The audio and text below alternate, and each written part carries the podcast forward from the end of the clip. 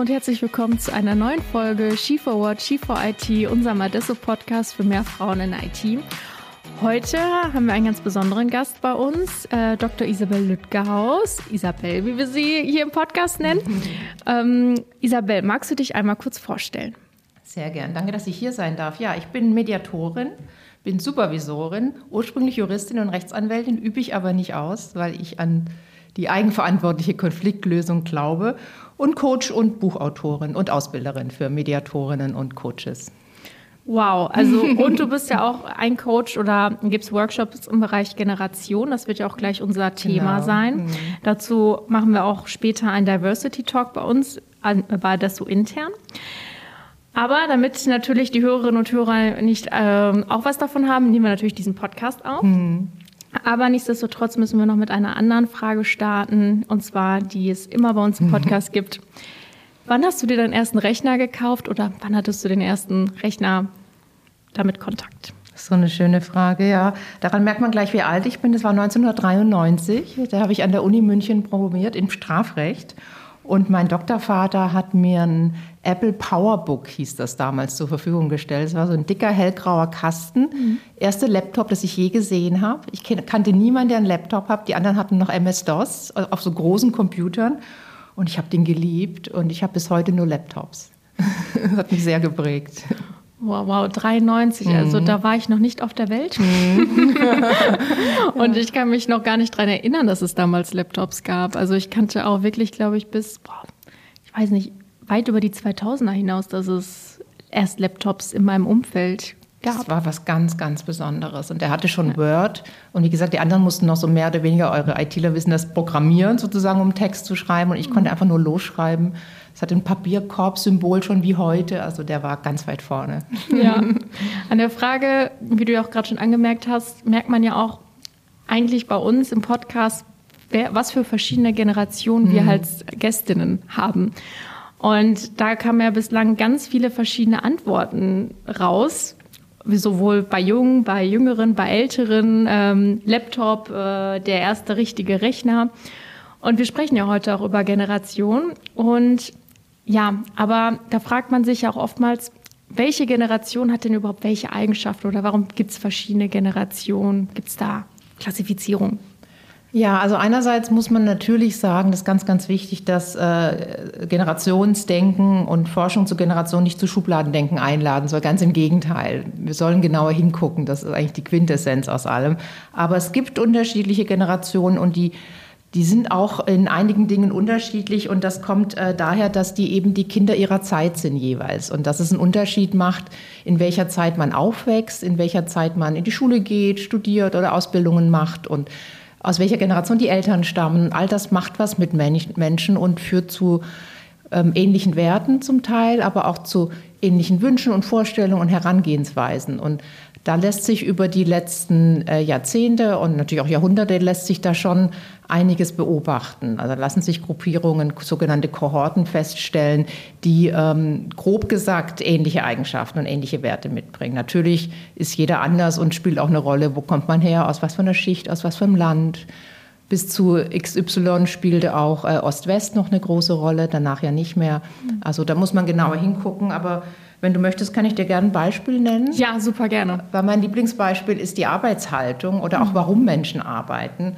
Und man kann sich vorstellen, jemand, der im Zweiten Weltkrieg auf die Welt kam oder danach, also die sogenannte Nachkriegsgeneration, die aufwuchsen in Armut, mhm. in unsicheren Zeiten in Armut, auch mit der Schande, die Deutschland äh, erlebt hat.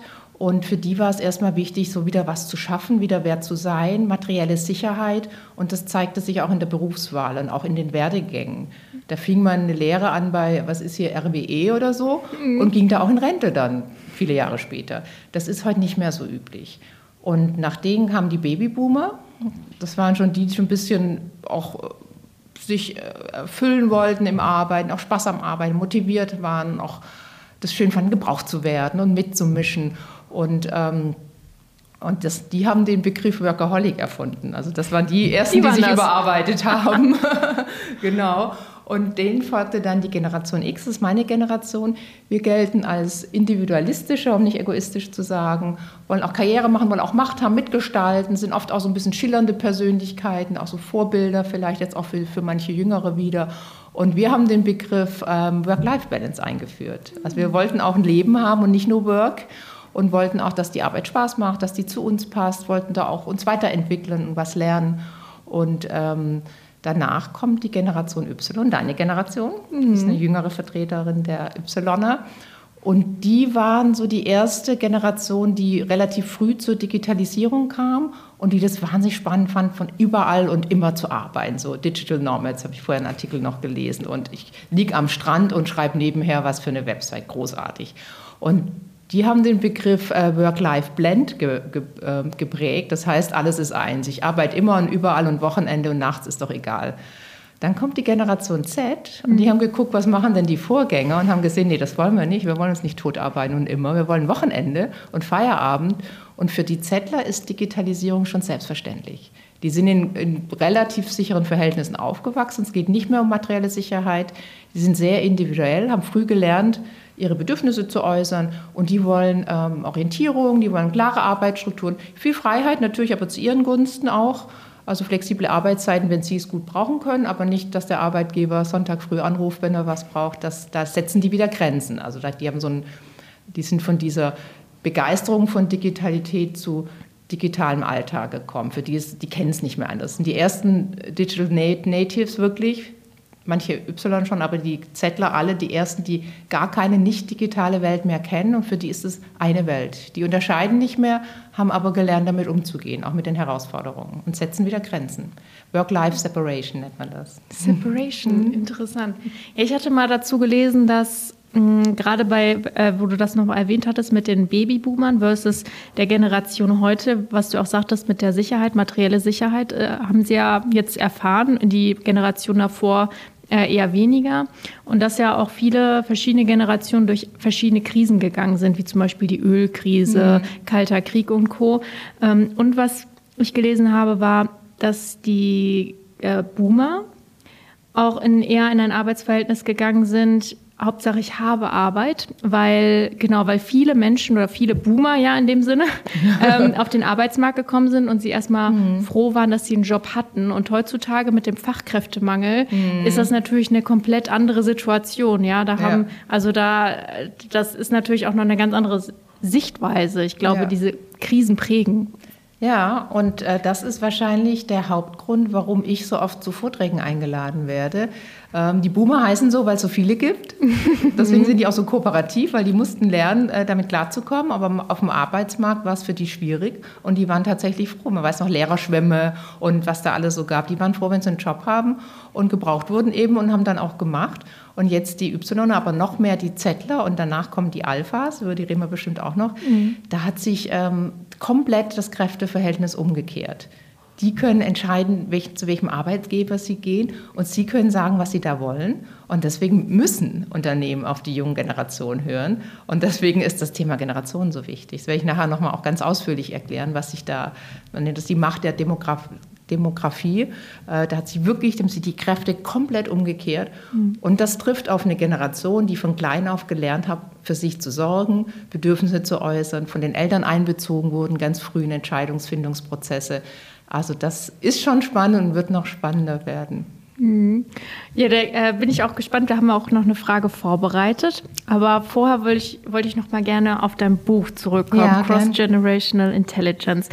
Und zwar, ähm, wir sind ja jetzt natürlich auch ein IT-Dienstleistungsunternehmen und wir haben immer ganz viel mit künstlicher Intelligenz zu tun. Mhm. Und ja, wir müssen alles digitaler gestalten und künstliche Intelligenz äh, mit ethischen Grundsätzen, dass sie bessere Entscheidungen trifft und Co.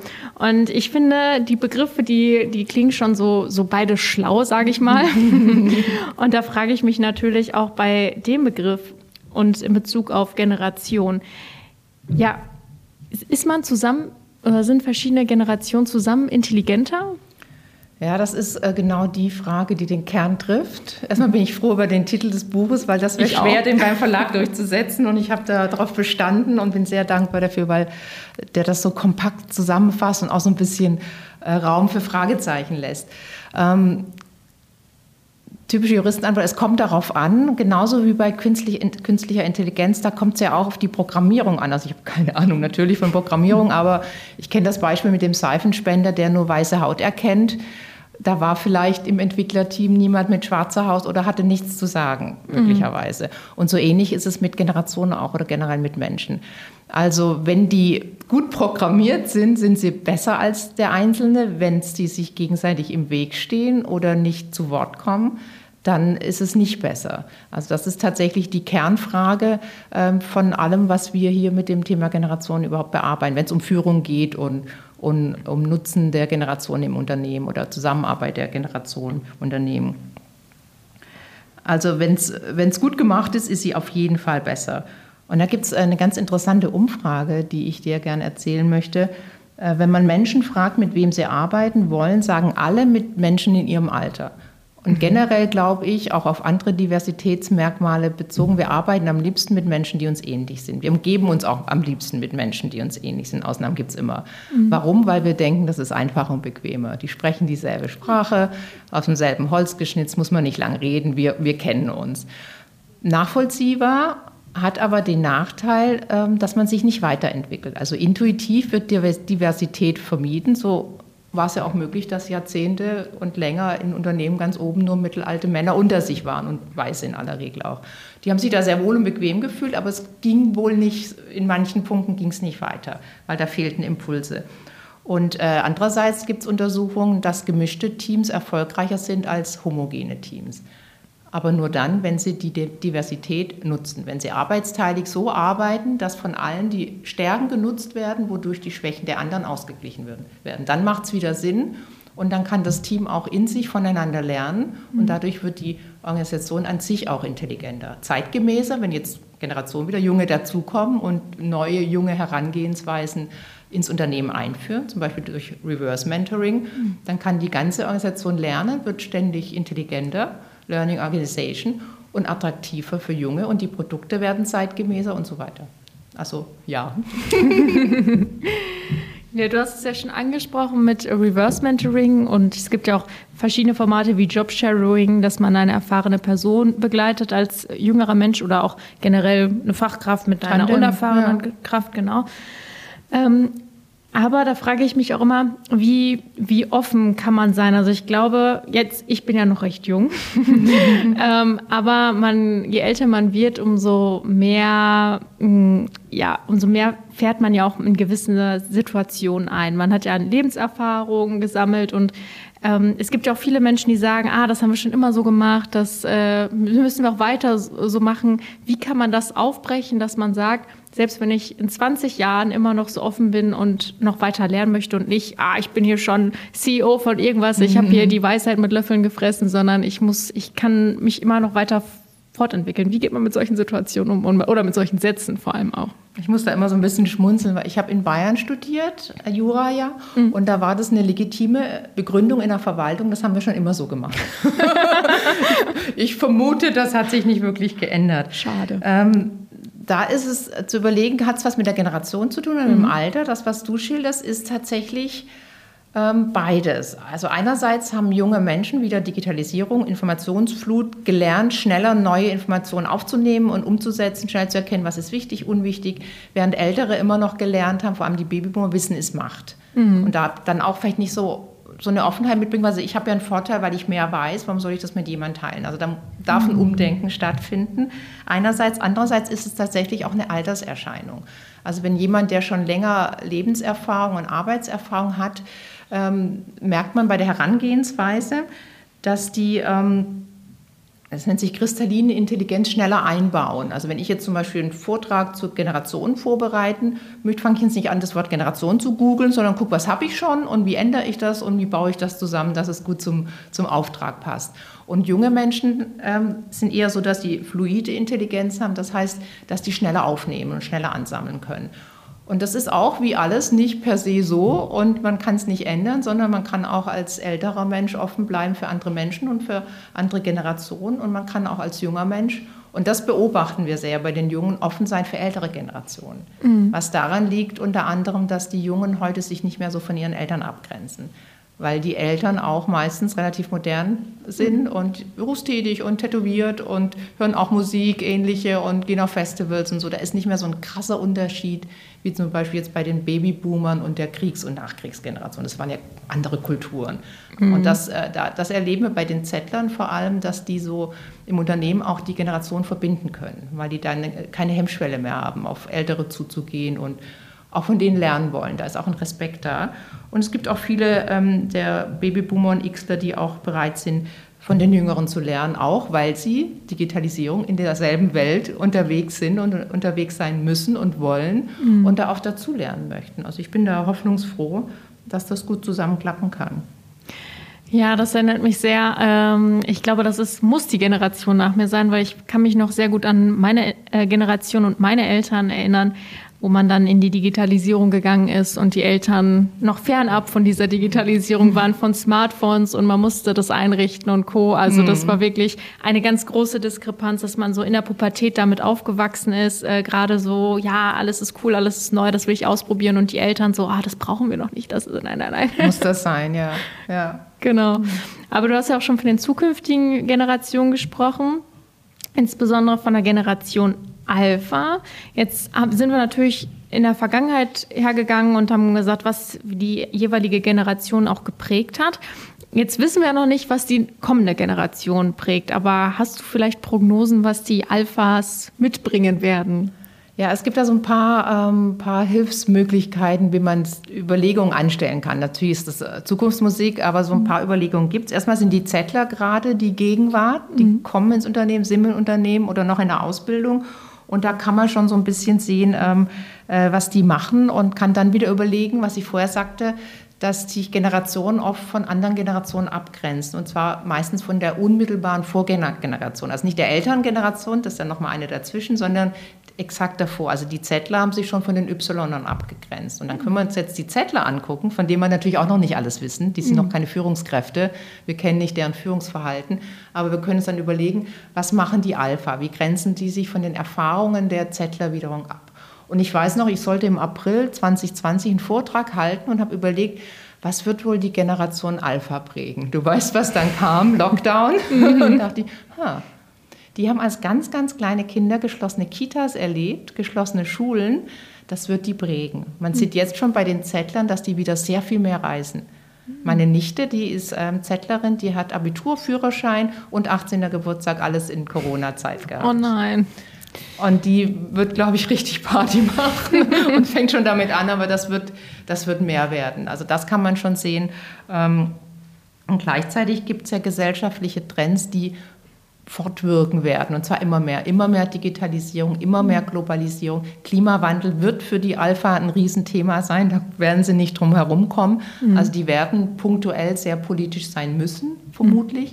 Mhm. Noch mehr vernetzt, noch internationaler denken. Ich glaube, noch weniger diskriminieren, weil die Diversität nochmal anders erleben. Die haben berufstätige Mütter und zwar praktisch alle. Immigration ist so groß in Deutschland wie noch nie und wird jetzt wahrscheinlich noch besser möglich und besser gestaltet. Also die werden mit Menschen mit Migrationshintergrund ganz normal aufwachsen und mhm. dann nicht mehr drüber nachdenken. Die werden noch individueller sein und sich erst recht weltweit vernetzen. Die können mit jemand im Japan, der ähnliche Interessen hat, sich verbinden und da eine Gruppe bilden und eine Zugehörigkeit finden. Die brauchen die nicht mehr im, im selben Dorf oder, oder in derselben Schule. Also ich denke, das, das wird noch passieren. Und man kann sich die Eltern angucken, das sind die Ypsiloner. Mhm. Wie sind die? Was machen die? Wie erziehen die? Also die Vermutung, dass die Alpha noch mehr bedürfnisorientiert unterwegs sein wird, noch besser kommunizieren kann, ähm, ich glaube, die kann man legitim anstellen. Das, soweit kann ich das erstmal sagen.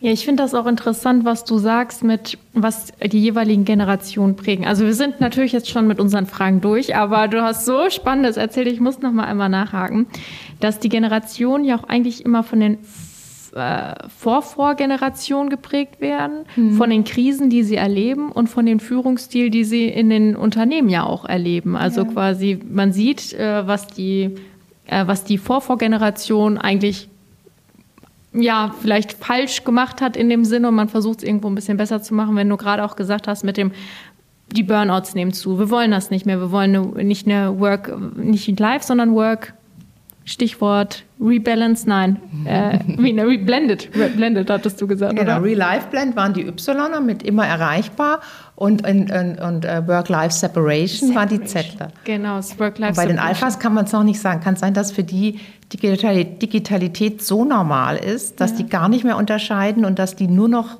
die Berufe machen, die sie 100 Prozent erfüllen ja. und da vielleicht auch nicht mehr unterscheiden. Mhm. Das ist denkbar.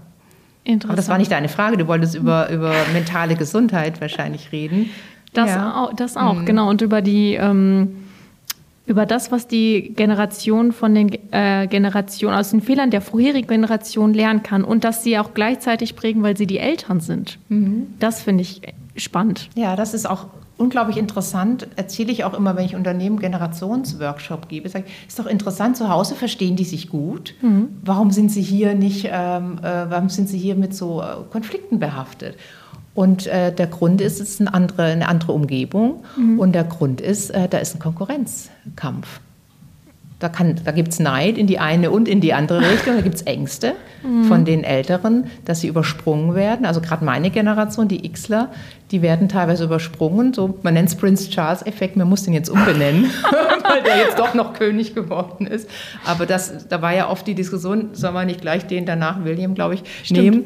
Und das ist auch im Unternehmen. Das heißt, dann da merkt man, es hat gar nichts mit der Persönlichkeit und dem Individuum zu tun, weil mhm. privat würden sie sich gut verstehen, sondern es ist, ist der unternehmerische Alltag und mhm. die, die Wirkungen, die äh, Konkurrenz und Hierarchie und was auch immer da so herrscht und, und Ängste, Zukunftsängste, was die mit Menschen machen. Mhm. Ja. Insofern kann man das in Workshops auch gut abbauen, wenn man sagt, schaut mal, das sind eure Gemeinsamkeiten, ja beide Ängste, also auch Transparenz schafft, auch Verständnis füreinander aufbaut und äh, das hilft dann auch der mentalen Gesundheit, mhm. werde ich nachher auch ähm, im Vortrag mehr dazu sagen, weil äh, Konflikte krank machen, mhm. Ängste machen krank. Und äh, wir alle haben Ängste und wir alle haben nicht nur gute Tage. Und das ist neu, sowas publik zu machen. Ich werde nachher von Verena Balzen erzählen. Das hast du vielleicht gelesen, die gesagt ja. hat, ich, ich hatte Ängste und ich habe geweint in Meetings. Und ähm, die Welt am Sonntag hat sie zur Verliererin der Woche gemacht. Und das ging zum Glück durch Social Media, weil viele haben sie zur Gewinnerin der Woche gemacht. Weil das kostet Mut zu sagen, nee, das tut mir hier nicht gut. Ja. Das haben, hat ihr Urgroßvater Balsen, ich weiß nicht, wie lange es das schon gibt, bestimmt nicht gemacht. Nee. Bis dem ging, hat niemand interessiert, ihn selbst auch nicht. Und dass sich da was ändert, ist doch eine positive Veränderung, finde ich. Ja. Die Hoffnung macht. Absolut. Mhm. Hoffentlich in eine gesündere Gesellschaft. Ja. Das genau, und dass es nicht die letzte Generation auch gibt, weil wir haben ja gerade auch vom Klimawandel ja. gesprochen und äh, poli politischem Einfluss. Und ich glaube, da gibt es ja auch die Gruppe gerade, die sich die letzte Generation. Die Klimakleber, ja genau. ja. Also vielen Dank für den ganzen Input von, zu den verschiedenen Generationen. Ja. Ich könnte noch stundenlang weiter mit dir sprechen. Ich ähm, aber ich bin ganz gespannt auf deinen Vortrag gleich. Mhm. Und ja, vielen Dank, dass du da warst. Ich danke dir für die Einladung.